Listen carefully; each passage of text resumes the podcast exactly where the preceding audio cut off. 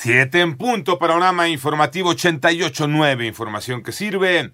Yo soy Alejandro Villalbazo, Twitter, TikTok, arroba Villalbazo13.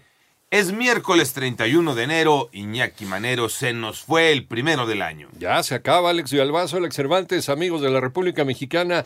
La Coordinación Estatal de Protección Civil en Chihuahua emitió una alerta preventiva a la población debido a la entrada de la quinta tormenta invernal que traerá nuevas nevadas en este estado, principalmente en Janos, Madera, Krill, eh, Huachochi y Balleza.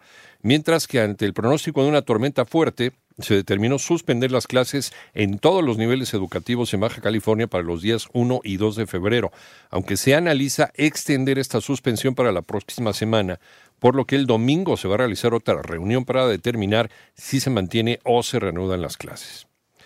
Eh, y por eh, novena ocasión, en siete años, se intentó desalojar a 67 menores de edad en condiciones de orfandad, autismo y parálisis cerebral de la casa hogar Juan Luis Gonzaga, esto es en Naucalpan, Estado de México.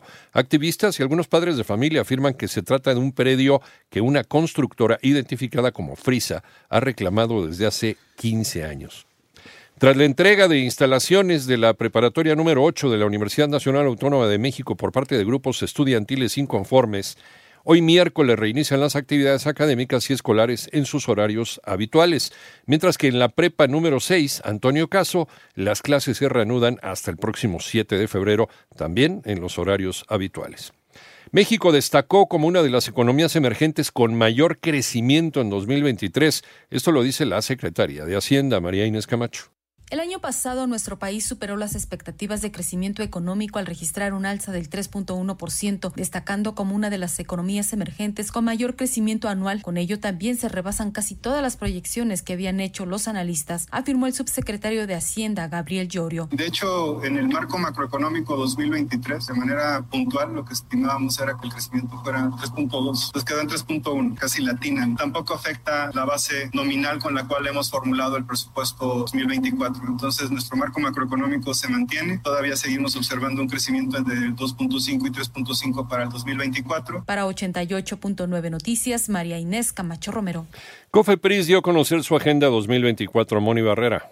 En un ejercicio de transparencia y rendición de cuentas con la ciudadanía y con el propósito de garantizar certidumbre regulatoria a las industrias reguladas, fomentar la confianza en los procedimientos administrativos y mejorar el acceso a productos sanitarios seguros y eficaces, la Comisión Federal para la Protección contra Riesgos Sanitarios da a conocer la Agenda de Trabajo 2024 con acciones y objetivos que llevará a cabo durante los últimos meses de la Administración Federal 2018-2024. Entre los resultados esperados para 2024 destacan la consolidación de mecanismos de confianza para el registro de productos con el objetivo de garantizar el uso de insumos sanitarios seguros para la población. En 88 9 Noticias, Mónica Barrera. Trece ciudadanos mexicanos que estaban alojados en un centro turístico en Bali, Indonesia, fueron detenidos por presuntamente haber robado a mano armada dólares estadounidenses y moneda indonesia con un valor aproximado de 5.900 dólares en la villa donde se hospedaban, además de supuestamente haber disparado a un hombre turco en el estómago, en la mano y en el costado izquierdo. Y en más del panorama internacional, una explosión se produjo hoy miércoles en la central térmica de Taketoyo, en la prefectura de Aichi una de las mayores de su tipo en Japón, sin que hasta ahora se haya informado sobre posibles víctimas, según la cadena pública NHK. Por otro lado, el ex eh, primer ministro pakistaní derrocado en 2022, Imran Khan y su esposa fueron sentenciados este miércoles a 14 años de prisión cada uno por corrupción según informó su abogado y funcionarios penitenciarios, y esto un día después de que otro tribunal especial condenara a Khan por filtrar secretos de Estado y le impuso una pena de 10 años de prisión.